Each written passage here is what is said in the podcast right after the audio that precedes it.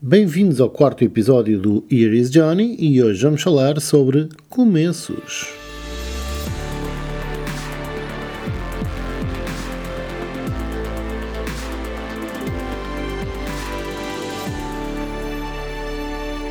Quantos de nós não quisermos já começar um projeto, seja empresarial ou não, mas a princípio empresarial porque é mais para aí que eu me quero focar hoje, e começamos, deparamos logo com muitas dúvidas iniciais. Mesmo partindo de uma ideia que já tínhamos, surgem muitas dúvidas, que é, quais são os primeiros passos, será que vou conseguir, uh, e se corre mal, e todas essas questões que, que assolam.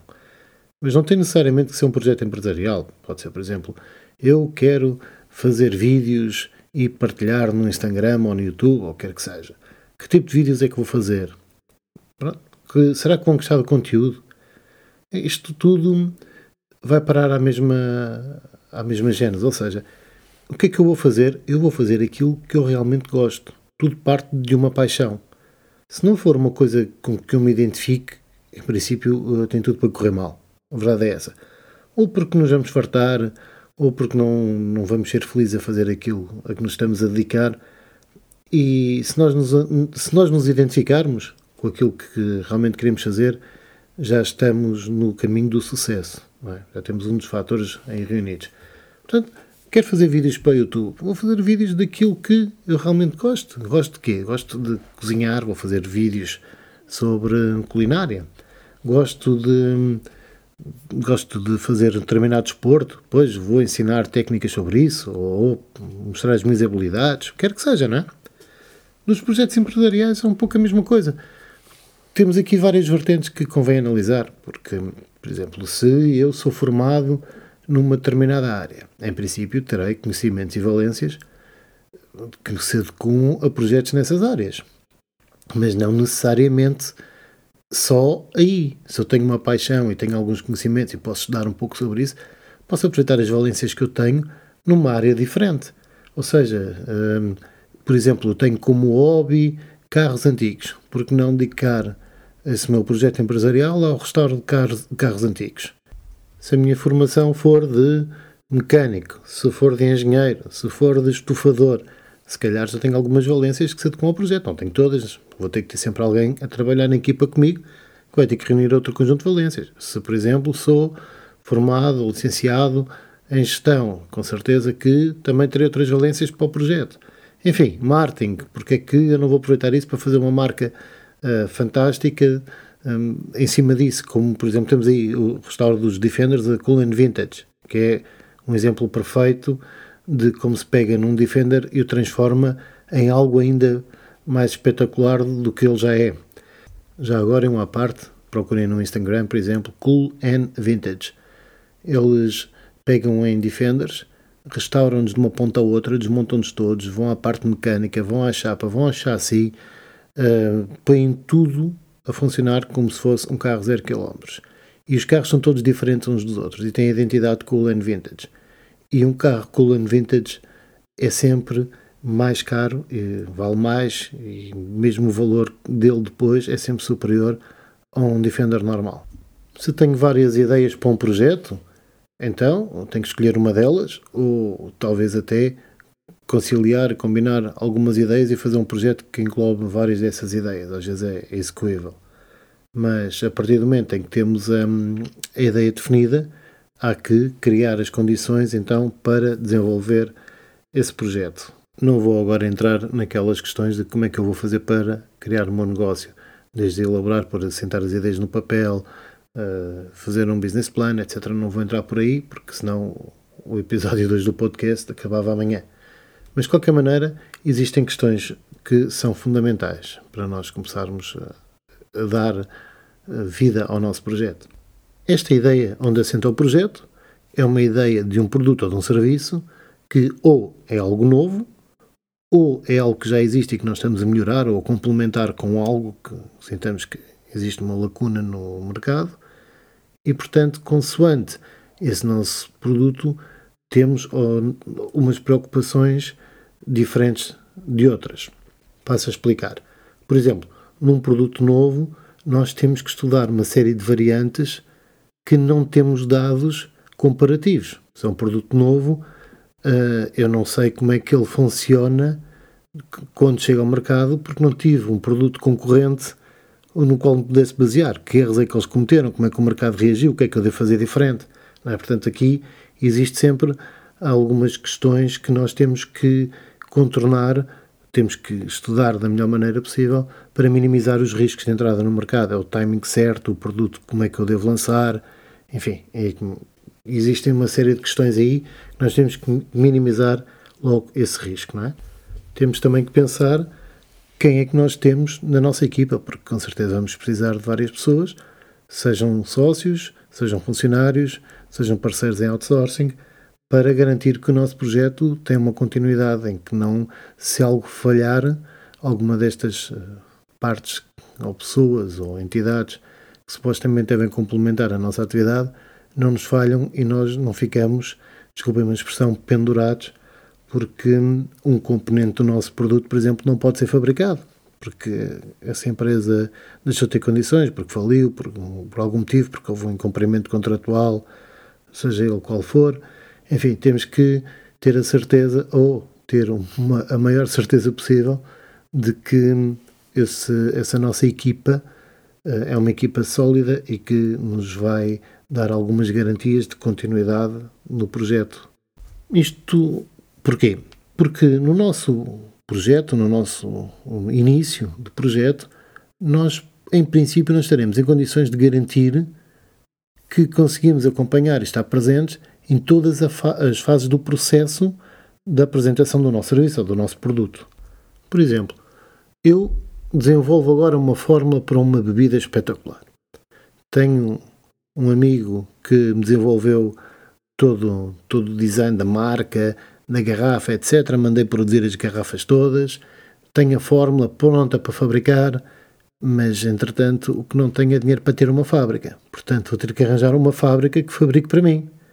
Talvez daqui a uns anos tenha dinheiro para construir uma fábrica, não é? E aí não só a produção vai sempre mais barata porque a fábrica é minha, como, por outro lado, vou garantir todo o controle sobre o processo desde o início até ao fim. Mas até lá, por uma questão de capital ou outra, eu não consigo garantir tudo.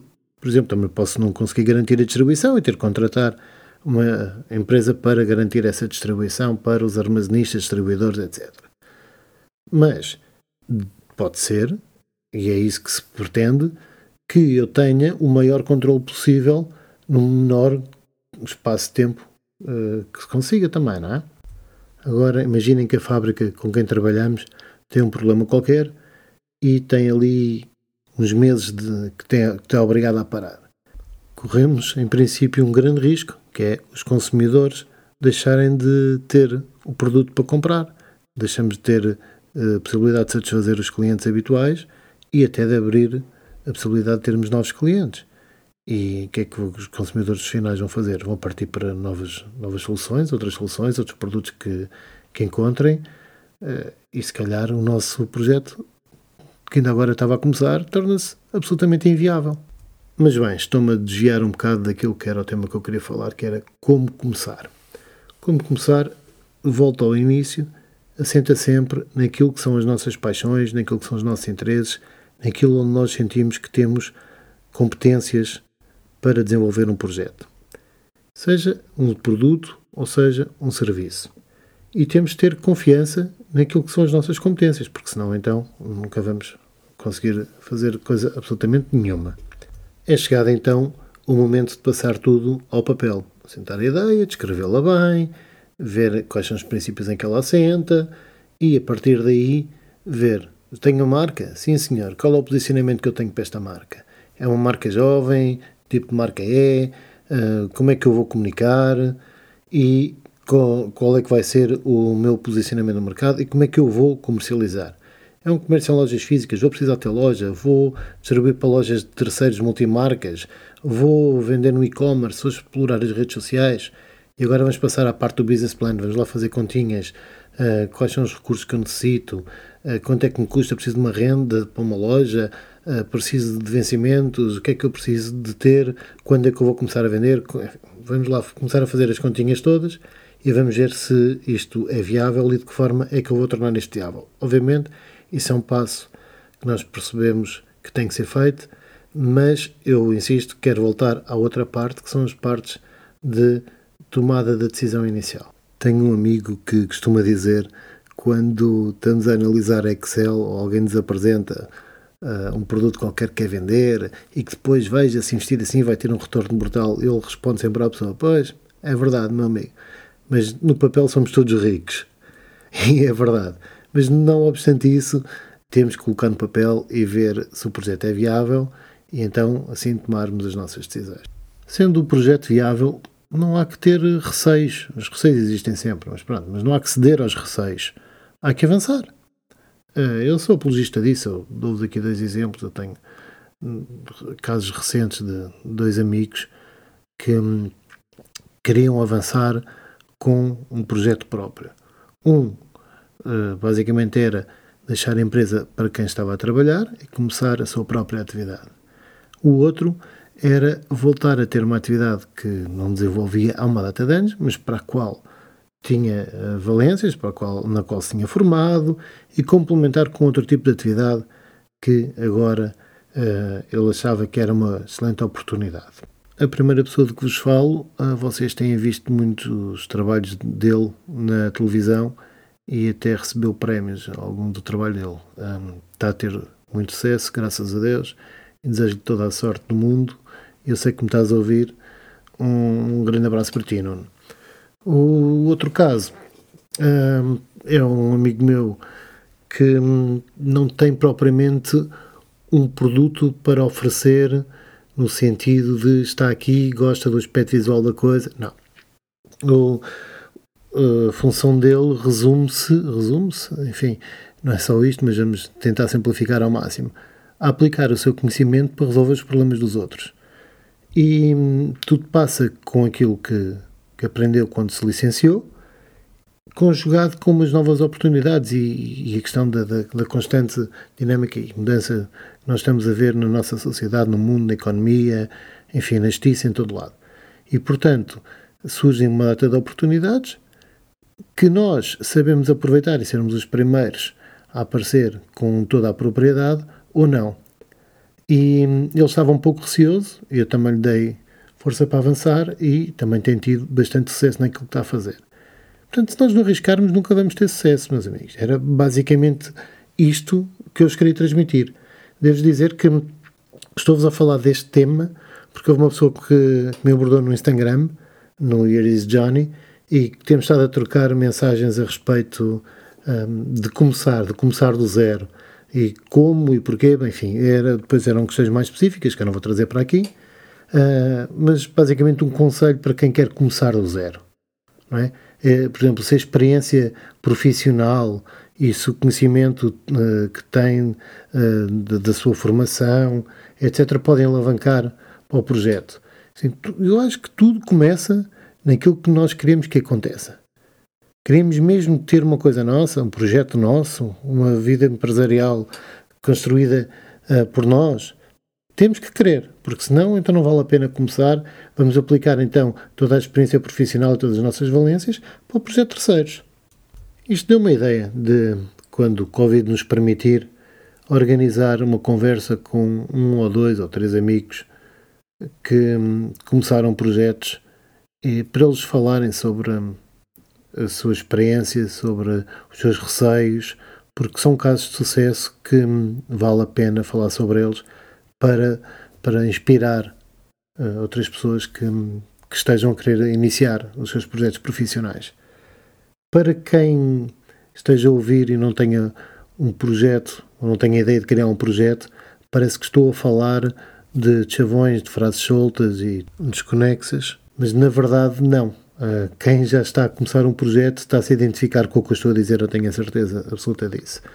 E, e portanto, uh, sigam, sigam estes conselhos, uh, tenham os devidos cuidados, mas sigam estes conselhos.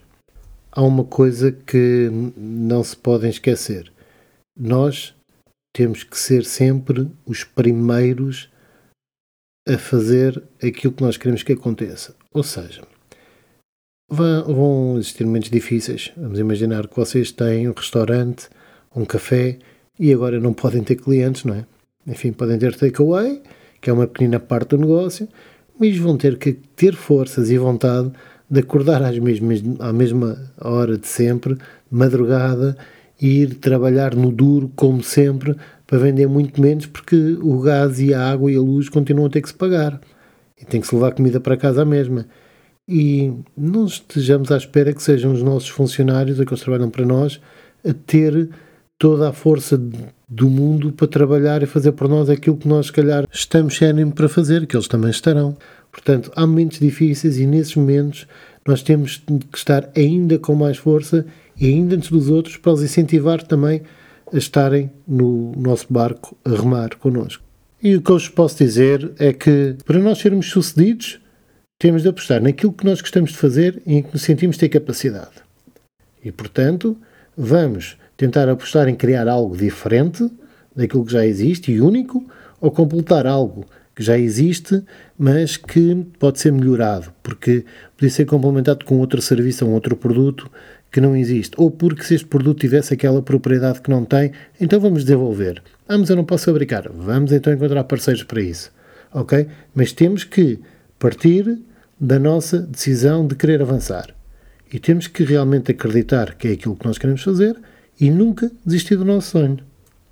Portanto, tudo começa por termos uma ideia, essa ideia que tem que ser assente em coisas que nós temos competências e valências para isso, que temos interesse, que temos vontade de crescer junto do projeto e torná-lo uma coisa nossa e diferente de, das outras, única ou melhor do que aquilo que já existe. Depois, a partir daí, é colocar em prática tudo o necessário para que o projeto arranque, tendo a certeza, porém, de que vamos ter momentos muito bons e vamos ter momentos que não são assim tão bons. Que isso faz parte, como faz parte de tudo na nossa vida, e que temos que estar preparados para saber lidar com adversidades que nos vão surgir. E muitas vezes ter que nos reinventarmos, etc. Portanto, o meu grande conselho é sim, tomem a decisão de avançar quando se sentirem preparados em algo que seja um projeto em que vocês acreditem e de algo que vocês realmente gostem. E se estiverem reunidos de pessoas pessimistas ou invejosas ou que são tão hum, complexadas pelo medo ou quer que seja, que os comecem a, a, criar muitos receios, ah, meus amigos, não são os outros que estão no vosso projeto, são vocês. E portanto não se deixem influenciar não deixem que nunca ninguém faça com que vocês não acreditem em vós mesmos e, por favor, nunca desistam dos vossos sonhos.